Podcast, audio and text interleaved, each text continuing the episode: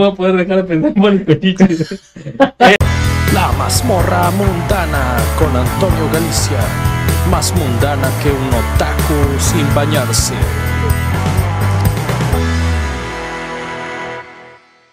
Otra vez tenemos de invitado a Diego Contreras. El episodio número 3. Dicen que la tercera es la vencida. O sea, así que, Si así esta- que si sacas otro después de este, Ya, ya le hicimos. ya le hicimos. Sí, me gusta estar aquí. Me agrada que estés aquí y a todos Pues- también nos agrada este las pláticas mundanas que nos cuentas. Creo que sí estuvo divertido la vez pasada. Sí, sí, claro que sí. Y pues, no sé, pues para abrir acá la plática, vamos a contar una anécdota. ¿Te acuerdas, güey, la fiesta que fuimos hace como dos años o tres?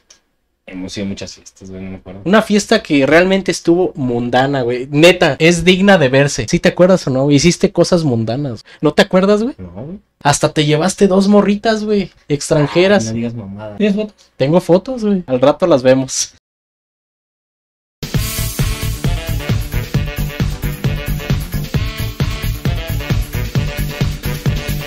Pues el día de hoy va a ser un tema diferente, ya no vamos a hablar de, de los trabajos, ya fuera home office y acá, trabajos mundanos. El día de hoy va a ser tema el doblaje de este, sí, de estructuras metálicas. Sí, los Este- puntos de coerción, los que la- los diferentes tipos Es que- de soldadura. Sí, pues yo estuve en estructuras cordones. metálicas, de doblajes de actores, actores de voz. Ah, pues perfecto. me- mis meros moles. Pues platícanos que conoces un poquito del doblaje. ¿Qué, ¿Qué es el conozco doblaje? del doblaje? Bueno, el doblaje, para quienes no lo sepan, es cuando pones una morra así. No, no mames. No, pues el doblaje, como tú bien sabrás, bueno, el doblaje, pues lo que hace es un trabajo bastante importante, que es el traer a nuestro idioma, eh, pues productos de multimedia, de animación, de entretenimiento, películas, caricaturas, series, eh, inclusive comerciales a veces, para que pues nosotros tengamos un, referente en nuestro, en nuestro idioma y podamos disfrutar de ese, contenido a veces eh, disponibles solamente en algunos otros países. Digo, bueno, los, traen aquí y lo doblan. Como son cosas tan, pues tan grandes como el anime, que tienen un doblaje magistral. Todos los que hacen eso en, en México, qué chingones son, mis respetos. Y yo, a mí en lo particular, yo personalmente creo, sinceramente de corazón, que el doblaje mexicano es de, de los, De los mejores. De los mejores. Así es, y pues es más que nada para honrar un poco la historia de aquellas voces y de personajes que marcaron nuestra infancia, ¿no crees? La primera que vi fue Dragon Ball. Dragon Ball. Cuando, cuando la vi en su idioma original dije, ¿qué, qué onda? ¿Qué está pasando aquí? Porque Sí. tú creces escuchando la voz de Goku chiquito acá con Laura Laura, Torres. Torres. Y sí, Mario o sea, Castañeda. creciste con eso. Mario Castañeda ya después cuando Goku estaba grande, ¿no? Y cuando se Carlos, empieza eh, Carlos II como Piccolo. como Pícoro. No, o sea, para mí cuando lo, lo vi en su idioma René japonés, García como Vegeta. no renegué, pero sí dije, no sé, se oye más chido en español latino. Sí, la verdad. sí. Yo cuando escuché la voz de Goku de niño en japonés, dije, ok, pasa porque es un niño. Pero ya cuando crece y sigue teniendo la misma voz, dices, carnal, o sea, parece que tiene, que tiene esteroides, consumió esteroides este cabrón. Es que la actriz Oh, este, oye, sigue siendo la misma, Sigue ¿no? siendo la misma actriz. En Japón. Ya cuando creció, dices, carnal, o sea, esa voz no le queda al personaje ni, ni a puta chingada. Digo, No, una de dos, o, o su entrenamiento como Super Saiyajin, o no sé qué pinche de evolución tengan, en, es otra cultura. Aquí, ¿En doblaje por ejemplo, mexicano? De Dragon Ball, la primera serie de Dragon Ball, el Kamehameha no se llamaba así, se llamaba Onda Glacial. no, no te creo. ¿Sí? Aquí en México siempre ¿Sí? fue No, Kamehameha. la primera vez que sale se llama Onda Glacial. Y de hecho lo dice el, el tipo este que, que tiene iconos. y Dice, oh, es la onda glacial del maestro Roshi. Es lo que dice.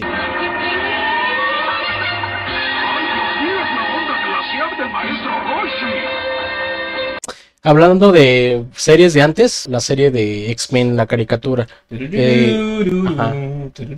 Sí te acuerdas, ¿no? Sí, Es- la pasaban no la en el canal mucho, pero 7. sí la vi. Sí, esa me encantó, esa serie de, de X-Men. ¿Qué otra serie este, te viene a la mente eh, de que te haya gustado? Cuando yo llegaba de la escuela, del kinder, veía los Thundercats. Ah, yo también. Thunder, Thunder, Thunder, Thundercats. Sí, era bueno. Pero en ese momento tú, este, te pasaba por la mente o te importaba quiénes eran los que prestaban las voces o tú nada más disfrutabas Ni el de contenido. pedo. ¿A qué edad uno empieza como que a tomar conciencia? Ah, no más, son estos actores, como a qué edad ciertos. O, bueno, en mi caso fue cuando empecé a ir a las convenciones aquí en México. Porque ya ves que ahí es, invita, hay invitados que son actrices y actores de doblaje. Yo creo Y ese que fue de- cuando empecé a darme cuenta que, ah, este ¿Y güey hace la voz de tal. Como 12, 12 años. 12 años. ¿Tú? Bueno, am, digo, yo no soy psicólogo, yo no sé a qué horas empiezan los niños a apreciar ese tipo de cosas, ¿no? En mi caso en particular, yo empecé más chavo, como de los, de los 10 años. Eh, ¿Ya sabías tú quién era no, el no, no que sabía quiénes Goku eran, pero sí podía diferenciar. O sea, sí escuchaba que salían en otras que series. salían ¿no? en otros, en Sí, otros ese sí, y eso es algo que me gusta mucho Ah, y disfruto mucho del doblaje porque me gusta ver, eh, escuchar las voces y dije, oh, ¿quién es? ¿Quién es? ¿Dónde lo he visto? Sale tal y tal y tal y tal, se llama tal persona. Y me gusta hacer eso. Eh, y eso es algo que disfruto mucho de- del, del- Por eso agradezco enormemente, de todo corazón, a todos los que hacen el doblaje. Gracias por regalarnos una infancia Sí, increíble. Sí, sí, sí. sí. Eh, hace poquito se nos fue un, un actor, no era actor de doblaje tal cual. Sí, sí dobló varias, varias, eh, Es que han muerto varios actores de doblaje y Pero actores- no era, no era actor de doblaje tan- tal cual, era eh, cantante. Si ustedes vieron Dragon Ball, o Dragon Ball Z, perdón, la segunda, eh, del segundo arco, eh, habrán escuchado la canción de Chala, Échala. Ricardo Silva se nos fue hace, ah, pues, cosa de dos años, o un año, creo, Sí, sí había escuchado una, una noticia de, de que COVID, después de su, fue en febrero, de hecho, en febrero, después de el su mes de mi cumpleaños. cumpleaños. Ah, felicidades. feliz Gracias. cumpleaños. También es mes de mi cumpleaños. Pero sí fue después de su cumpleaños. Y dije, la madre, o sea, poquitos días después de haber cumplido de. que eran 48 años, casi iba, iba para los 50. Y creo que el, este mes también uh, perdimos a, a Bueno, una de las voces. no sé de- si- No sé si fue este mes, pero yo sé, sé que fue Mónica Villaseñor. Estuvo en noticias estos mesecillos. La actriz de doblaje de Eh, número 18. Número 18. Número 18. No se le ve la cara. A ver, ver. hacia atrás. Es una figurita que conseguí allá en la Ciudad de México hace un par de años. Nunca voy a aceptar, nunca te voy a dar las gracias por lo de la bomba, muchacho feo. Pues ahí está. Pues sí, se nos fue la actriz de doblaje Mónica Villaseñor, que dio la voz a número 18. También este, estuvo en Sailor Moon. voces con las que crecimos, que, por ejemplo Ricardo Silva, a mí me dio mucho sentimiento porque dije, güey, o sea, yo este cabrón lo vi, yo llegué a conocerlo, a estrechar su mano, y de hecho, eh, en una convención él vino, cantó su, su tema famosísimo de Dragon Ball, y después es- empezó a firmar autógrafos, y yo llegué en la fila de los autógrafos, no le, no le pedí un autógrafo por pendejo nomás.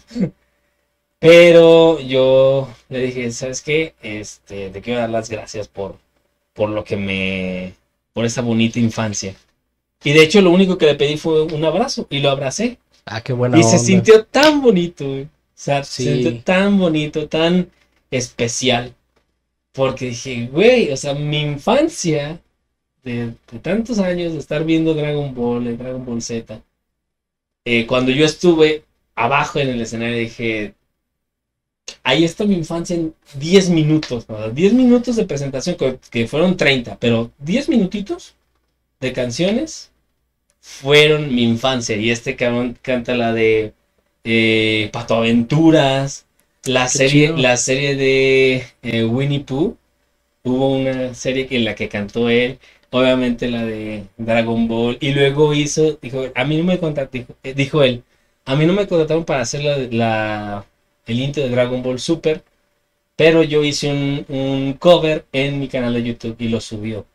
Con su voz cantando el intro nuevo de Dragon Ball Super. ¿Tú sabías que hay este un día que se conmemora este el trabajo que hacen estas personas que hacen el el trabajo de darle voz a los personajes. Mm, No estoy seguro de cuándo es, pero sí sabía eso. Es el 12 de junio, ya viene 12 de próximamente. junio. Ah. Y está chido eso de que se les dé este una un reconocimiento a su trabajo, porque pues la verdad eh, he escuchado que mencionan que no es a veces no es bien pagado. ¿Conoces tú el videojuego que se llama Horizon for Biden West? Mm, es un no videojuego, lo la- escuchado, pero sí La lo- personaje en el videojuego se llama Aloy y la actriz de doblaje eh, en inglés se llama Jenner Michelle Jenner. Ella comenta este en un tweet que pues es una profesión a la que de la que no se habla mucho y que incluso pues no no se le da el reconocimiento, los actores de doblaje están bajo las sombras y es necesario que se les reconozca. Yo fui a varias eh, con cómics a ver a varias actrices, actores y actrices de doblaje. Eh, te digo, me tocó ver a Ricardo Silva, me tocó ver a René García, Mario Castañeda, Carlos II. Lalo Bueno, Garza, para los que no sepan, pues es también un crack en esto del doblaje. Creo Es que es genial. director de doblaje, Es ¿no? En alguna, en algunos proyectos es director de doblaje. Él hace la voz de Krillin, o sea, de sus más conocidos es la voz de Krillin, la voz de Gara, la voz de el Doctor Espiráculo en Los Pingüinos de Madagascar, la voz de eh, la voz de Sanders en la Casa de los Dibujos. Ah, sí, cierto. Eso se ve. Sería Saludos, mi- mi- Lalo Garza, eres un crack. Si en algún momento llegas a verlo, somos tus fans. güey. O sea, te, te adoramos, cara. ¿Cuál es tu actor de doblaje favorito o actriz? Lalo Garza, Humberto Vélez y Francisco Colmenares. La voz de. llega- no sé si llegaron a ver la, la, la serie de dinosaurios. Ah, él claro es el que sí. Ronnie, ya vine. Él es, él es Qué él. chido. Queridísimo amigo, les traigo paz, les traigo amor. Que este es un Funko que conseguí hace poquito. La neta me gusta porque brilla en la oscuridad. Te voy a platicar. eh, en una convención allá en la Mole, en la Ciudad de México, estaba yo morrillo, ¿no? Eh, fu- fue el único actor de doblaje que he conocido, porque a la neta no muchos he conocido. Es el señor Burns, Gabriel Chávez. La voz también de. Si es. Si fue Gabriel Chávez, fue también la voz de el abuelito de Arnold. A mí que me gustó, que para mí es del, de mis favoritos. Y aparte de Mario Castañeda también, que es un crack, que sacó un libro, Gabriel Chávez. Gabriel Chávez, este, la voz del señor Burns y otros tantos personajes, sacó un libro hace años que se llama Herencia Estelar. que escribió como este, una introducción, ¿cómo se llama lo de las intros, del prólogo? Prólogo. eh, Jaime Maussan. Ya te imaginarás más o menos de qué va el, el libro. Sí. Es de temática extraterrestre. Me encantó muchísimo el libro. Muchos, yo creo que le tiraron hate en su momento. Herencia Estelar, si lo pueden conseguir, se los recomiendo. Lo escribió el señor Gabriel Chávez, la voz del señor Burns de Los Simpson. Ese libro está muy bueno. Ahorita no lo tengo en mi estantería de libros porque la neta pues lo perdí con tantos cambios, pero o sea, es, es la versatilidad que pueden tener este los actores de doblaje y actrices que pues se pueden dedicar a otras cosas. También. Este señor pues explotó ahí su lado este creativo, escribiendo, o sea, fue más allá. Si por alguna chiripa y chingadera le llegan a enseñar esto a, a Melissa Gedeón, te amo. Yo siento tu ki ahorita, güey. Tienes un ki chingón, güey, la neta. Muy muy bayacho. No, ¿Por qué estigmatizan tanto a, a los fans de My Little Pony? pues porque no es algo que esperes que, que un hombre heterosexual de 16 años para arriba vea. ¿Cuál es la historia de O sea, My esa Little fue Pony? la, la, como la base. Ajá. Y es que la gente se queda mucho con lo que fue My Little Pony del- de los 80. Déjame, le tomo esto para decirte bien. Sí, es este coñac. Bueno, fuera que fuera coñac. No me lo tomaría. Trata sobre la misma, o sea, de la que yo soy fan. La primera, tengo Ajá. entendido, salió en el 75. Pero primeramente salieron como juguetes. Luego salió un especial de una hora que se llamaba The Escape from the Midnight Castle. O sea, el escape de, el escape de Catrinas se llamó en español. Pasa el tiempo, luego sale otra serie que se llama My Little Pony Tales. O sea, primero fue My Little Pony y luego My Little Pony and Friends, que ahí fue la introducción de los, como era de Hasbro, ahí fue la introducción de uno de los juguetes más icónicos de, de Hasbro, cuando ya lo habían tenido pues, anteriormente. Ahí los metieron como personajes, que eran la familia cara de papa. Los ponis con, con estilo de vida, era decir, eh, iban a la escuela, luego se reunían en una fuente de sodas, hacían musicales de, de que les gustaba salir con los niños y que no les gustaba salir, que la chinga, que cosas así, ¿no? O sea, las, las ponis hembras decían de que querían salir con un chico, las, los, los ponis hombres querían, que querían salir Como con las chicas, o sea. Clásicos problemas Sí, de o sea, era- adolescentes. Era, más como tirándole de darles la bienvenida a la, a la pubertad, ¿no? Ok, ok. Esa serie no duró mucho, duró como un año en emisión, nueve meses en emisión, se cancela y luego se termina y posteriormente, como 12 años después, sale una serie que me imagino que es la que todos vieron, que empieza como en los 2000, 2002, que es la de My Little Pony, ya un poco más remasterizada, que ya eran los ponies así como era una fusión de las otras dos. Ajá. Eran las ponies ya más renderizadas, tenían dibujos más estilizados, más ¿Les ponían chillones. chichis o qué pedo? No sé. Pues es que dices ya más. Estilizado, pendejo. O sea, Es que yo he visto imágenes que les ponen Sí, así. sí, sí, pero es otra cosa. o sea, Ah. Ahorita estamos en lo de de veras, cabrón. Hay un especial de televisión que salió en un DVD que yo lo tengo. Se llama Una Navidad con Minty. Esta Minty en cuestión, muy imbécilmente, eh, rompe el árbol de Navidad, una cosa así, o sea, lo apaga. Y deja sin luz a toda la aldea de Ponyville. Y este dice: Bueno, es que sin luz, pues ya no va a venir Santa Claus a dejarnos regalos. ¿Qué vamos a hacer? Y a ella le encantaba coleccionar calcetines. Y se pone a regalarle calcetines a todos. y yo así que, ah, chingado, calcetines. Como la clásica tía, ¿no? Que te regala suéteres. Sí, sí, sí, sí. Ella era como di- diciendo, pues ni modo, les va a dar calcetines. O sea, no les puedo poner, ni en lugar de ponerse a arreglar el árbol o algo por decirlo. No, les voy a dejar calcetines a todos. Eh, hay una, de hecho, no sé si lo puedas buscar, pero hay una serie. En el 2010, el 10 de octubre del 2010, para ser exacto, el triple 10, sale la serie que, que le volvió a dar vida al fandom de My Little Pony, que fue la serie de My Little Pony Friendship is Magic, creado por Lauren Faust. Lauren Faust, para quienes no la conozcan, era una animadora que trabajó en la escritora del guion de varios capítulos de Las Chicas Superpoderosas, trabajó con animación de Las Chicas Superpoderosas, trabajó en la animación de la película El Gigante de Hierro, fue la serie de My Little Pony más famosa. Tú tienes gente que te apoya a hacer esto. Tienes Gracias. que- o sea, y no, y también pone el soporte de la gente que, que dice, ¿sabes qué? Voy a dedicar una hora del día a ver este pendejo, ¿no? O sea, A ver este podcast mundano. güeyes. Eh, y se echan unas risas o lo que tú quieras. Pues está bien. Y eso ayuda a que hagas un proyecto más grande, de mejor. Así que ya saben, vean el podcast. Si no, jódanse mucho. No, no es cierto. Eh, pero eso te ayuda a, crecer. El, el mensaje de la caricatura es ese. O sea, tener amigos es mágico. Y llega la magia acá todos. llega la magia. No. A mí me sacó la música de una depresión muy Es fuerte. lo que te digo. Entonces, a mí en lo personal me sacó My Little Pony. Hay un monólogo que me gusta de Anton Ego en Ratatouille. La vida de un crítico es sencilla en muchos aspectos. Arriesgamos poco y tenemos control sobre aquellos que exponen su trabajo y tiempo a nuestro juicio. Prosperamos con las críticas negativas, divertidas de escribir y de leer. Pero la triste verdad que debemos afrontar es que en el gran orden de las cosas, cualquier basura tiene más significado que lo que deja ver nuestra crítica. Pero hay ocasiones en que el crítico sí se arriesga cuando descubre y defiende algo nuevo. El mundo suele ser cruel con el nuevo talento. Las nuevas creaciones, lo nuevo, necesita amigos. Anoche experimenté algo nuevo. Una maravillosa cena venida de una fuente inusual e inesperada que decir solo que la comida y su creador han desafiado mis prejuicios sobre la buena cocina subestimaría la realidad. Me han tocado en lo más profundo. En el pasado, jamás oculté mi desdén por la tan famosa frase del chef Gusteau, cualquiera puede cocinar.